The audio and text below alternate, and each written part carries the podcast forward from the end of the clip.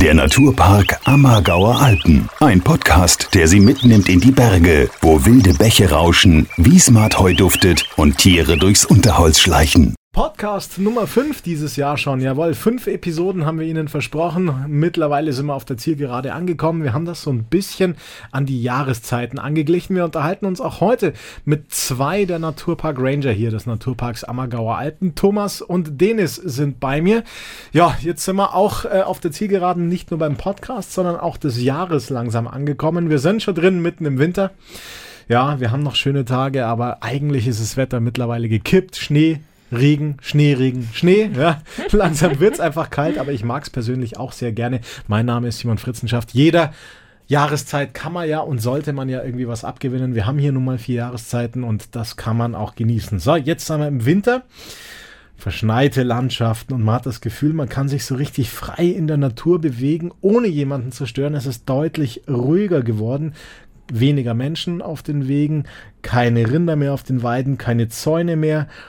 Ja, die Wege sind auch verschwunden, teilweise unterm Schnee natürlich. Aber gerade im Winter, liebe Denis bzw. lieber Thomas, kann man die Tiere schon durchaus stören. Stichwort Ruhe, das ist ganz entscheidend zum Thema auch Überleben im Winter, oder? Ja, es ist also ganz wichtig. Also wir haben Ruhezonen eingerichtet. Das heißt, wir haben zwei verschiedene Kategorien. Das eine sind Wald-Wild-Schongebiete. Da appelliert man darauf, dass die Leute sie nicht betreten. Und dann haben wir also gesetzlich geregelte Ruhezone, da haben wir also absolutes Betretungsverbot.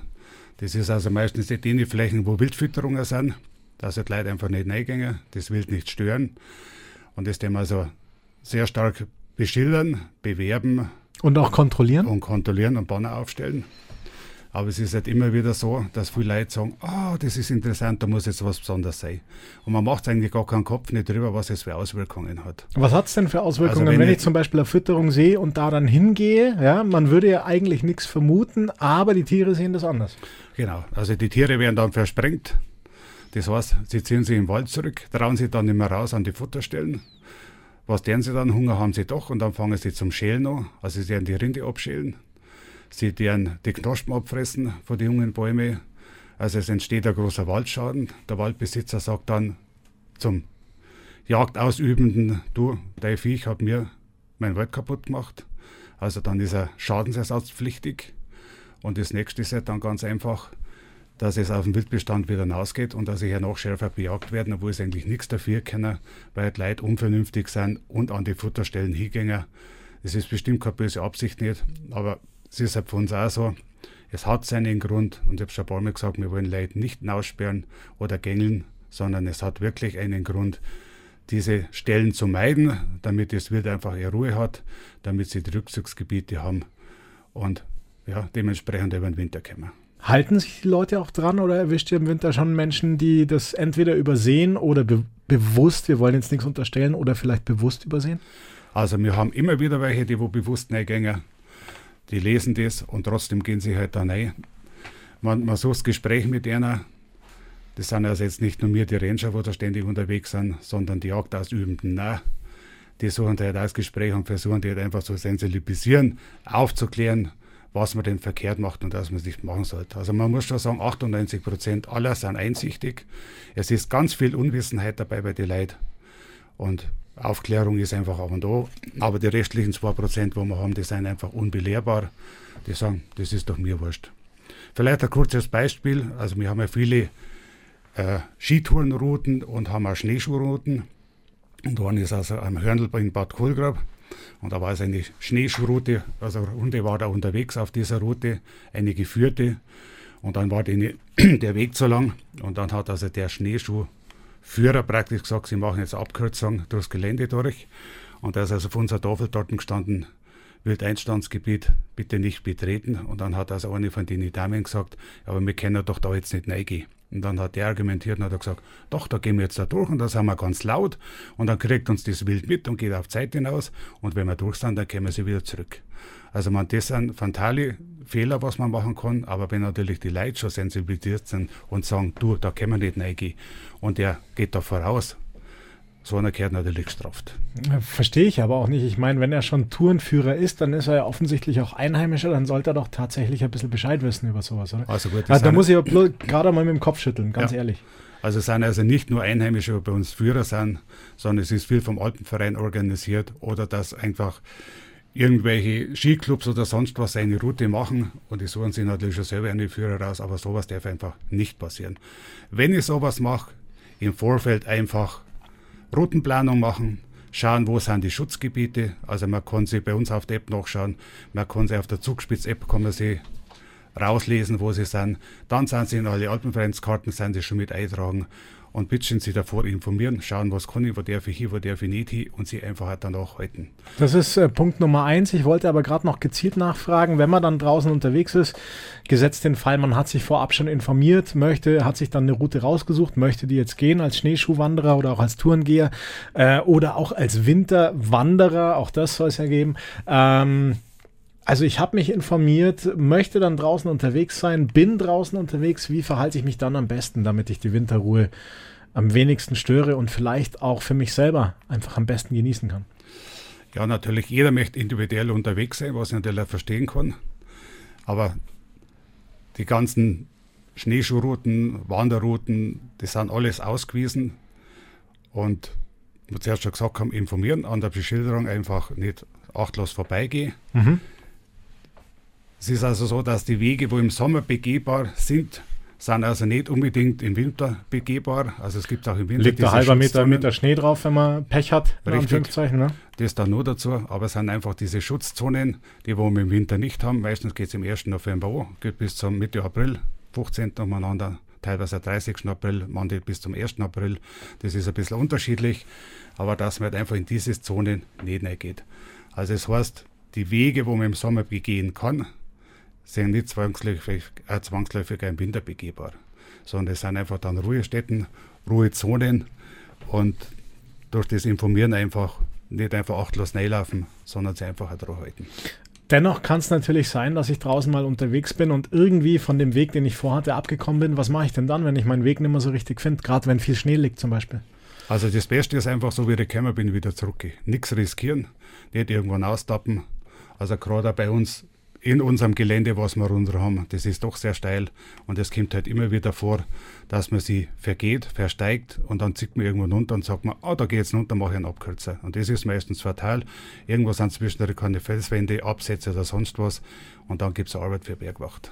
Dann kannst du nämlich irgendwann nicht mehr vor und nicht mehr zurück, wenn du Pech Ganz hast. Ganz genau so ist es. Und darum wirklich, wenn ich mich vergangen habe, den Weg wieder zurückgehe, wo ich gekommen bin und wenn es eine Stunde länger dauert oder zwei, aber ich bin auf der sicheren Seite und bevor ich irgendeinen Schmal mache und irgendwie querfällt ein ins Gelände ab. Es ist ja nicht so, dass ich mich selber gefährde, sondern es gibt einfach die, wo mich wieder bergen oder retten müssen, die bringen sich selber in Gefahr und das kann man vermeiden. Hm. Welche Tiere sind denn im Winter ganz besonders schützenswert? Also wer hat jetzt zum Beispiel Winterruhe, wo findet man vielleicht was und wo sollte man was auch in Ruhe lassen? Also in Ruhe lassen der wir mal generell alles im Winter. Das ist einmal ganz wichtig. Aber was auch bei uns ist, das sind also Auerhahn, Birkhahn, Schneehühner, äh, so die ganzen Raufishühner, die lassen sie im Winter einschneiden. Also die gehen auf die windabgewandten Seiten, setzen sie hier und lassen sie einschneiden, fahren mit dem Stoffwechsel ganz zurück, um auch ihren körperlichen Verbrauch halt einfach so gering wie möglich halten. Und wenn ihr da einfach in so einem Bereich neu vor oder neu geht, dann werden die aufgeschreckt. Das heißt, die müssen von 0 auf 100, sind im Stoffwechsel ganz herunten. Kaltstart, genau, brutaler genau, Kaltstart. Kaltstart ja. Das ist das gleiche, wenn ich mit erfrorene Fiers oder ganz kalte Fiers zum Laufen anfangen muss. Nur kostet es denen so viel Energie, dass wenn das einmal, zweimal vorkommt, dann kostet ihnen das, das Leben, weil das Nahrungsangebot einfach ganz minimal ist. Darum auch dieses Zurückfahren mit dem Stoffwechsel, die können also nur das fressen, was sie jetzt im Winter finden oder ausgraben können, sei es jetzt trockene Gräser, die wo von der Wind ausblasen werden, oder eben Knospen, oder eben auch nur Nadeln, die eigentlich gar keinen Nährwert nicht haben, aber so bringen sie die über den Winter. Und jede Störung ist fatal und kann zum Tode führen. Und nachdem die Populationen sowieso so zurückgängig und rückgängig sind, so machen wir also diese Schutzgebiete und appellieren halt immer wieder an die Leute, bitteschön, halt euch da, geht's da nicht rein. Wir haben Hinweistafeln aufgestellt, da sind die Viecher abgebildet, da ist drauf, wie der Lebensraum ist, wo sie sind. Und selber, der auch unterwegs sei, suchen das Gespräch mit den Leuten. Also wir haben gerade bei manchen Skitouren Routen in der Aufstiegsspur, das haben wir markiert. Wir haben auch zum Beispiel der Scheinberg in Lindorf hinten, das ist der stärkst begangenste Berg bei uns. Wir haben also wirklich mit Freiwilligen diese Aufstiegsroute freigeschnitten, freigestellt. Im Sommerteam Ammertal, gell? die Ganz haben das genau. erledigt also für muss euch. Ich sagen, Denise hat das top im Griff und hat wirklich einen ganz einen tollen Stamm, muss ich sagen, sind wirklich tolle Leute dabei, sehr engagierte Leute. Und mit sowas kann man das bewerkstelligen. Und wir werden also dann im Winter die Leute kanalisieren und sind dann vor Ort oder drunten an unsere Hinweistafeln aufgestellt sein und die Leute drunten schon aufklären. Also wir müssen nicht immer Bergen aufrennen, dass sie einfach auf die Schutzzonen aufpassen und argumentieren natürlich auch, warum. Es gibt natürlich immer wieder welche, die wo irgendwo reinfahren und wenn wir unterwegs sind, dann sprechen wir die darauf an. Meistens ist es Unwissenheit Genau, tatsächlich. bei ja. vielen ist es Unwissenheit, aber es gibt auch viele, die sagen, das ist mir scheißegal, das haben wir immer schon so gemacht. Mhm. Das Und ist dann halt wieder so ein Punkt zum Kopfschütteln. Ganz genau, Ja. da kannst du mit dem Kopf schütteln, da kannst du eine riesen Diskussion anfangen. Es ist traurig. Kann man natürlich alles vermeiden, auch für einen selber schon vermeiden, wenn ich jetzt zum Wandern, zu, zum Schneeschuhwandern oder zum Skitouren gehen möchte, ja, indem ich für mich selber schon äh, saubere Routenplanung vorab mache, bevor ich überhaupt ins Auto einsteige, oder? Wie mache ich sowas? Also ganz wichtig, dass ich mich informiere, was mache ich, was brauche ich, wo gehe ich hin und was auch ganz wichtig ist, dass ich einen Plan B habe. Was ist dieser Plan B? Was also meinst es du? ist ganz viele bei uns, die können einfach sagen, ganz egal, die kommen vom Umland, München, Starnberg, sonst was, und nehmen sie vor, heute machen wir eine Skitour. Jetzt finde ich keinen Parkplatz nicht, weil ich später oben bin. Da muss ich irgendwo auf der Straße stehen bleiben, kommt Polizei, muss ich Strafe zahlen, Sorgt für Stress. ganz genau. Und wenn ich mir aber davor überlege, wenn das jetzt nicht zustande kommt, was kann ich denn was anderes machen? Mache ich zum Beispiel eine Schneeschuhwanderung oder mache ich einfach eine Winterwanderung. Also nicht, dass ich mich nur auf das versteife und sage, ich will jetzt unbedingt, das habe ich mir vorgenommen. Wenn es die Gegebenheiten einfach nicht hergeben, dann brauche ich einen Plan B, dass ich was anderes machen kann. Also im Kofferraum quasi Skitourenausrüstung mit Nei Ja, oder, oder vielleicht Langlaufskier, auch, oder vielleicht auch. Schneeschuhe dann zum Schneeschuhwandern. Ja, oder einfach festes Schuhwerk halt, Aha. Gamaschen von mir aus, ein paar Stecken, dass ich halt einfach eine Winterwanderung machen kann. Äh, jetzt habe ich mal eine Frage, da, Ja. da bin ich jetzt ein bisschen neugierig. So ähm, sinnvolle Schneeschuhausrüstung oder sinnvolle Schneeschuhe, was, was kann sowas kosten? Ja, da bin ich überfragt. Ich bin absolut der Schneeschuh-Fan, muss ich ganz ehrlich sagen. Aber Ja, so 300 Euro kann man für gute Schneeschuhe zur Not auch ausgeben. Ja, siehst das, das ist ja dann eigentlich auch, wenn jemand im Winter gerne draußen ist und eh schon Skitourengeher ist, vielleicht auch gar nicht so schlecht, so als zweite Investition, oder? Ja, Dennis, ansonsten was hat, ja, ansonsten hat ja eigentlich auch jeder ganz normale Winterschuhe. Hm. Und wenn die mal mit im Auto drin liegen und man weiß einfach, heute geht's nicht. Es muss ja nicht immer nur der Parkplatz sein, es kann ja auch einfach mal das Wetter sein. Mhm. Dass die Lawinensituation es dann doch nicht hergibt, vor Ort einfach andere Naturverhältnisse sind und man sagt, nee, das geht heute halt nicht. Da braucht es dann, dann- aber auch den gesunden Menschenverstand, Genau. ja? dass ich mich nicht selber überschätze vielleicht. Ja? Ga- dass ga- ich das unbedingt durchdrücken muss, weil jetzt habe ich eh schon die Tourenski hinten drin. Ganz genau. Ja, ja, und und das kommt halt wirklich, Entschuldigung, das Ja, kommt halt eigentlich ganz häufig vor. Mhm. Also wie so ein Beispiel, auch, wie vorhin gesagt, die Wintersaison angegangen ist und der erst- ersten Schnee gemacht hat, da haben wir also diese Aufstiegsroute freigeschnitten und Mhm. man tut ja die Bäume, wo man rausschneidet, schneidet man nicht ganz ebenerdig ab, weil man sonst nur in den Dreck schneidet und da stehen halt, ich sage immer so Stürfel auf, die sind vielleicht so 15, 10, 15 Zentimeter hoch. Mhm. Die Schneelager, die wir gehabt haben, das waren vielleicht 10 Zentimeter. Und am Scheinbergparkplatz hinten kommt also nagelneuer T5, an bester Kleidung, Ich ahne schon, was gleich kommt. Ski, nagelneue Schuhe, wirklich das tollste Equipment. Und dann habe ich mir den so angeschaut und dann sage ich, was machst denn du jetzt? Und dann hat er gesagt, ja, ich gehe jetzt da hoch. Sage ich, wo hoch? Ja, da. Dann sage ich, geh mal bis auf die Straße mit raus. Also mit rausgegangen, sage ich, da möchtest du aufgehen. Ja, da gehe ich hoch. Das habe ich gelesen. Das ist eine schöne Tour. Sage ich, ja, aber hast du die Schneeverhältnisse schon mal angeschaut? Ja, grundsätzlich hat er ja wahrscheinlich recht, dass es eine schöne Tour ist, gell? Es ist eine schöne Tour. Und dann sage ich, schau dir mal um im Wald, was siehst du denn da? Und dann hat er gesagt, ja, keinen Schnee. Und dann sage ich, meinst du, dass du das auf dem Wald auf jetzt da besser wird? Sage ich, das ist nagelneue Sache, du machst ja nur der Sache kaputt. Ja, und was mache ich dann jetzt? Sage ich, Alternative, fährst nach Warmager zum Kolben oder fährst nach Garmisch, da ist beschneit, da ist genauso dein Spaß, da machst du die Sache nicht kaputt. Also solche Leute haben wir auch. Und ich finde, es ist ganz wichtig, dass man mit denen redet und dass man also Alternativen hat, wo man sich schicken kann. Ja, man lernt ja auch nie aus, ne? So ist es, man lernt nie aus.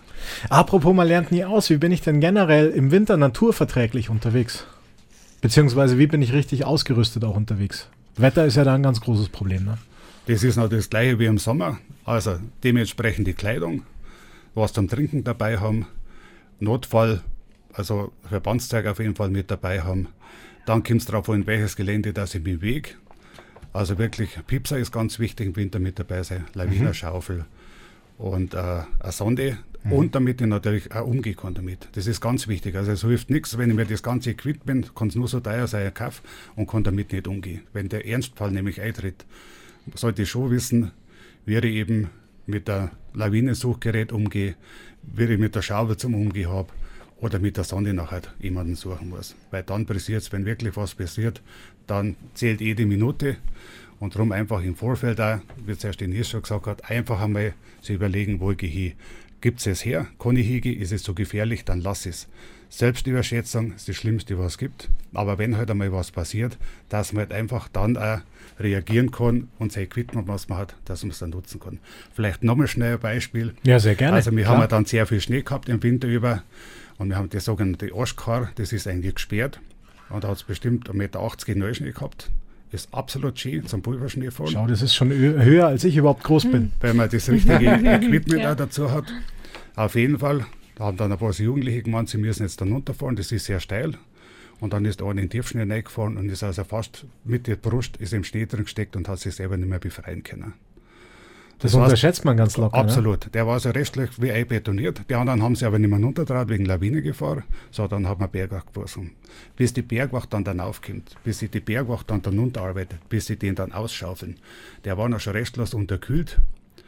Und haben den dann geborgen. Ich meine, die deren selber ihre Gesundheit aufs Spiel setzen, weil die anderen einfach unvernünftig waren. Wobei in der Situation war es ja von seinen Begleitern, also von den anderen Jugendlichen, auch gar nicht so blöd, dass sie sich dann dagegen entschieden haben, das auch noch zu versuchen, ihn selber genau. rauszuschaufeln. Ne? Also da muss man sagen, lieber droben bleiben und warten, selber nichts riskieren und dann muss man halt einfach warten, bis dann Hilfe kommt. Hm, du hast vorher schon äh, ein, ein, ein fruchtbares Beispiel genannt von, äh, von einem Zurgrosten, sage ich jetzt einmal, der äh, tatsächlich Skitour gehen wollte und wo ihr eben dann Alternativen genannt habt, weil es einfach nicht funktioniert hat. Ja, Wir haben schon über Betretungsverbote gesprochen und solche Dinge. Einsichtige Geschichten sind uns natürlich immer viel lieber. Du hast aber auch gesagt, es gibt so ein paar Menschen, denen ist es einfach völlig wurscht, da beißt man auf Granit. Was passiert denn dann, wenn die zum Beispiel Beispiel gegen Betretungsverbote verstoßen? Also das führt dann meistens zur Anzeige und es wird dann also übers Landesamt verhängt. Das kann also bis 2000 Euro kosten. Und es ist eigentlich auch ganz richtig, wenn anders unvernünftig ist und uneinsichtig und man dem muss da mit der Brechstange durch, dann hilft es einfach nichts, dass man einfach eine Anzeige macht, ob wir das wirklich vermeiden wollen. Wir sind also nicht die, die Leute bestrafen, sondern wir sind die Aufklärer, die draußen sind. Wir suchen immer das Gute im Menschen und versuchen halt einfach das zu erklären, welche, äh, welche Auswirkungen das es hat. Mhm. Wie ist so dein Eindruck draußen im Naturpark? Sind denn schon Auswirkungen des Freizeitdrucks zu sehen? Ich meine, wir haben ihn ja nicht erst seit Corona, aber seitdem hat es natürlich nochmal deutlich zugenommen. Das ist auch an Zahlen belegt. Sieht man das schon draußen in der Natur, im Naturpark? Ja, man sieht es natürlich. Also wenn jetzt der Schnee weggeht, ich sehe also gerade bei so Jungpflanzungen, da wird dann mit den Ski durchgegangen, da wird durchgefahren, da werden die jungen Pflanzen, Bäume geschädigt. Das Weil man sie auch gar nicht sieht unterm Schnee, ne? Ja doch, man sieht sie aber auch zum Teil und trotzdem Ah ja, tatsächlich. Einfach, da fahren wir einfach dann durch und fahren wir drüber. Oder auch in der Aufstiegsspur ganz einfach, statt dass es ein bisschen anders liegen darf, geht man einfach mitten durch und schädigt also da die Bäume. Die ganze Vegetation wird zum Teil geschädigt. Manche Sachen werden dann einfach Wiesenhänge in die Steillagen werden runtertreten. Also es ist schon so, dass man die Auswirkungen merkt. Aber es ist natürlich schon so, dass ich, wie ich zuerst schon gesagt habe, 98 Prozent halten sie wirklich dran und sind naturnah und naturverbunden unterwegs. Und den Rest, was wir haben, versuchen wir halt einfach durch Aufklärung. Hm, das ist natürlich immer das A und O. Deswegen gibt es ja auch euch Ranger draußen. Das ist ja auch einer eurer zentralen Aufgabenbereiche, äh, auch mit den Leuten ins Gespräch zu kommen. Da haben wir schon sehr, sehr oft auch bei Radio Oberland drüber gesprochen, natürlich. Äh, Denis, äh, Tiere unterschiedliche Strategien über den Winter zu kommen. Winterschlaf, Winterfell, ähm, Speckmantel angefressen oder Nahrungslager angelegt. Ja? Pflanzen machen das, ich möchte jetzt nicht sagen ganz ähnlich, aber auch da gibt es natürlich spannende Strategien für die kalte Jahreszeit, oder? Ja, genau. Also die haben auch unterschiedliche Strategien, weil die können ja eben nirgendwo hinlaufen. Ähm, und deswegen müssen sie sich überlegen, wie sie äh, über den Winter kommen, ohne dass ihnen die Flüssigkeit in ihren Zellen gefriert. Und da äh, gibt es auch äh, absolute Überlebenskünstler. Also es gibt in der Antarktis Moose und Gräser, die bis zu minus 80 ähm, Grad überleben können und dann halt ähm, mit ihrer Art ähm, ja, es schaffen, dass das Wasser nicht gefriert. Und die haben einen Mechanismus und zwar können die wie so ein Frostschutzmittel innerhalb ihrer Zellen produzieren. Die brauchen da ungefähr 24 Stunden dafür. Also das heißt, wenn bei uns jetzt ein absoluter Temperaturwechsel kommt, das kennt man auch im Garten, dann erfrieren einige Pflanzen, weil es einfach nicht schaffen, ihr Frostschutzmittel zu aktivieren. Und dieses äh, Frostschutzmittel ist eigentlich eine Zuckerlösung. Also die können sozusagen ihren Gefrierpunkt verändern und deswegen schaffen sie es, ähm, über den Winter zu kommen. Andere Pflanzen ähm, bilden Knollen oder Zwiebeln und ziehen sich in die Erde zurück und schaffen es dann eben so über die gefrorene Jahreszeit zu kommen. Genau. Das ist so ein bisschen die Strategie der, der Pflanzen und auch das Laub, ähm, was die abwerfen, ist auch eine Form, um über den Winter zu kommen, um halt alle Reserven sozusagen in die Wurzeln zu ziehen. Deswegen werfen unsere Laubbäume das Laub ab, dass sie sozusagen also man nicht braucht mehr so quasi fähig sind. Ja, man, man, braucht quasi weniger, weniger Energie, um Blätter am Leben zu halten, dann, Genau. oder? Ist das die Strategie? Ja, dahinter? und eben auch nicht, dass es so viel Möglichkeit gibt, dass was erfriert. Okay, ja. Ja. eigentlich ganz einfach. Sagen wir mal ganz Genau. froh, dass wir hier im Oberland keine minus 80 Grad haben. Aber tatsächlich ähm, so im tiefen Winter, ich würde mal sagen, so Januar, Februar, da kann es dann nachts schon mal so minus 20, sagen wir im Radio durchaus mal durch, minus Ja. 25, wenn es ein Rekord wird. Also da wird es dann schon richtig zapfig. genau, ja. Und die Pflanzen schaffen es immer wieder. Das ist schon echt beeindruckend. Ja, echt krass. Also wirklich Überlebenskünstler, egal ob jetzt Tiere oder Pflanzen. Ja. Ähm, Im Winter sagt man immer so schön, das ist die Stadezeit, die ruhige Zeit. Ähm, Natürlich haben wir vorher auch schon gesagt, keine Rinder auf den Weiden. Ja. Es sieht alles ein bisschen anders aus als im Frühjahr und im Sommer natürlich. Weniger Arbeit für die Landwirte oder sind wir da gerade auf dem Holzweg? Wie Ja. schaut das dann aus? Äh, ist jetzt Kartenspielen angesagt und Stammtisch oder, oder passiert tatsächlich über den Winter auch noch was? Ja, man denkt immer, wenn man niemanden auf dem Bulldog draußen auf den Flächen sieht, dann haben die nichts zu tun, aber das stimmt natürlich nicht. Klar, auf den Flächen ist kein Heu zu machen oder keine Streu, aber natürlich sind die Tiere im Winter ähm, in den Stallungen. Und deswegen ist da natürlich schon viel Arbeit. Also oft kommen auch die ersten Kälber und Lämmer dann in der kalten Jahreszeit schon auf die Welt, die müssen versorgt werden. Und dann steht natürlich auch Maschinen instand halten, Gebäude instand halten oder Holz machen viele Landwirte auf dem Plan. Also der Beruf Landwirt, der kennt keine Pause. Und bei euch, ihr Ranger, wie habt ihr es? Ja, also wir werden auch ganz oft gefragt, ob wir nur im Sommer angestellt werden. Das ist eine Richtig, häufige ja, Frage. ja. Aber wir sind Gott sei Dank ganzjährig und Vollzeit in, im Ranger-Job sozusagen und wir haben auch im Winter wirklich viel Arbeit. Also es gibt dann andere Hotspots im Winter wie im Sommer. Also wir, haben, wir arbeiten ja ein bisschen nach Hotspots, also immer da, wo viele Menschen sind und Konfliktpotenziale, da versuchen wir Ranger zu vermitteln. Und im Winter sind es natürlich die Winterschutzgebiete für die Wildtiere. Da versuchen wir eben, uns eben aufzuteilen. Wir sind ja aktuell schon fünf Ranger, dass wir die schönen Sonnentage, die Wochenenden, die Feiertage, dass wir da an den verschiedenen Orten unterwegs sind. Das wäre jetzt zum Beispiel das Hörnle oder rund um Pürschling, Teufelstädtkopf, ähm, Scheinberg, dass wir eben da unterwegs sind, wo die wichtigen Wildschutzgebiete sind, um dann eben auch zu verhindern, dass Leute durch diese Schutzgebiete laufen. Und wir sind dann eben entweder zu Fuß oder auf Ski unterwegs und auch im Winter bei allen Temperatur, Temperaturen unter, ja, draußen unterwegs. Ich musste mir sogar schon beheizbare Handschuhe kaufen. Wenn ich bei minus 25 Grad am Parkplatz stehe und den ganzen Vormittag mit Leuten im Gespräch bin, dann geht auch bei mir nichts mehr. Beheizbare Handschuhe. Okay. Ja, es ging nicht mehr anders. Aber ja, also der Ranger-Job, der packt ein, ja. Es wird mal kalt. Ja, aber ist doch auch schön. Ich meine, deswegen hast du ja, wie ich vorher schon gesagt habe, deswegen hast du ja die vier Jahreszeiten bei uns. Also ich finde, auch jeder Jahreszeit kann man was Positives abgewinnen, oder? Ja, total. Und ich genieße auch, wir haben im Winter viel Büroarbeit und auch das mache ich ganz gern. Also es ist nicht so, dass wir dann im Winter nur in der Kälte stehen. Wir haben auch viel Büroarbeit und das macht Spaß, weil das, was man im Winter ähm, zu tun hat, das ist eigentlich die Planung fürs nächste Jahr. Also die Team Ammertal-Aktion, unsere Führungen, die ganzen Aktionstage mit den Schulklassen und so, das muss man ja irgendwann planen und das machen wir dann halt eigentlich in der Startenzeit im Winter. Und auch ansonsten haben wir öfter im Winter dann Treffen und Austausch mit anderen Rangern aus anderen Schutzgebieten oder auch mal Fortbildungen. Ja, dass wir eben im nächsten Jahr wieder gut gerüstet sind. Aber schon auch ein bisschen mal Zeit für Schafkopfen und sowas, oder? Im Büro, oder? Kannst du Schafkopfen? Konnt's mal, aber wir haben schon lange nicht mehr Geschafkopf. Wir eh noch nie. Nee, ich habe schon lange Thomas schaut schon, du kannst das mit Sicherheit, gell? Nein, ich kann es auch nicht. Heu? Damit hätte ich jetzt nicht gerechnet. Okay. Was macht man dann an einem langen Tag so im, äh, in eurer Ranger-Station? Also wo findet man denn eigentlich euer Hauptquartier? Wir sind in Oberammergau. Wir Mhm. werden jetzt wahrscheinlich auch mal umziehen, aber an der Touristinformation in Oberammergau, da sitzen wir auch mit. Da haben wir eigene Räume und da sind wir Ranger auch. Also wir haben auch eigene Computer, wo man immer denkt, wir sind nur draußen, aber wir sitzen auch mal am Computer. Ah, okay, sehr schön. genau, Ihr da kann plant man auch einfach quasi die vorbeikommen, wenn man was braucht. Tatsächlich? Ja, wir haben Okay. da, wir sind, wenn wir im Büro sind, kann man runterkommen zu uns und auch mal was fragen. Das kommt auch immer wieder mal vor, dass jemand vorbeikommt. Tatsache, sehr schön, finde ich ja gut. Auch das Genau. ist natürlich Teil eures Jobs. Auch so lernt man natürlich den Naturpark ein bisschen kennen. Es sind 227 Quadratkilometer wunderschöne Natur hier bei uns in der Region. Du hast gesagt, ihr seid fünf Rangerinnen bzw. Ranger. Äh, die Denis, also du, der Thomas, dein Kollege und wer noch? Ja, dann haben wir noch den Maxi und den Hannes, die neu dazugekommen sind dieses Jahr. Und der Dominik, der ist auch schon seit drei Jahren mit uns da. Und ich glaube, man kann euch auch online äh, ein erstes Mal kennenlernen, oder? Ihr habt, glaube ich, ganz schicke Fotos mit auf eurer Homepage. Ja, ja genau. Auf unserer Homepage kann man auch alle äh, Bilder zu uns sehen, nicht nur die Stimme. Und die Hobbys tatsächlich. Und die Hobbys, auch, genau, was wir sonst noch so machen, wenn wir nicht rangern. so ist es. Jawohl, dann gönnen wir euch jetzt Winterruhe. Wir machen ein bisschen Pause. Starre Zeit, haben wir schon gesagt. Genauso halten wir es jetzt natürlich auch. Es war mir eine Ehre und Freude. Fünf Episoden Ratschen im Grünen, wobei es heute nicht mehr stimmt, ja. Ratschen im Grünen, das haben wir im Winter eher nicht so hier im Naturpark. Freue mich sehr und freue mich auf den kommenden Frühling gemeinsam mit euch. Danke, dass ihr da wart. Danke, dass ihr uns auch so viel erzählt habt über den Naturpark Ammergauer Alpen. Gerne. Ja, viele Grüße ans Radio Alarm-Team und danke für das, was ihr für uns auch macht. Und natürlich auch an alle Zuhörer und bitte dran denken, Schutzgebiete sind nicht zum Leitratzen, sondern sie haben alle eine Berechtigung. Danke fürs Zuhören. Wenn Ihnen der Podcast über den Naturpark Ammergauer Alpen gefallen hat und Sie kein Interview mehr verpassen möchten, klicken Sie auf Abonnieren.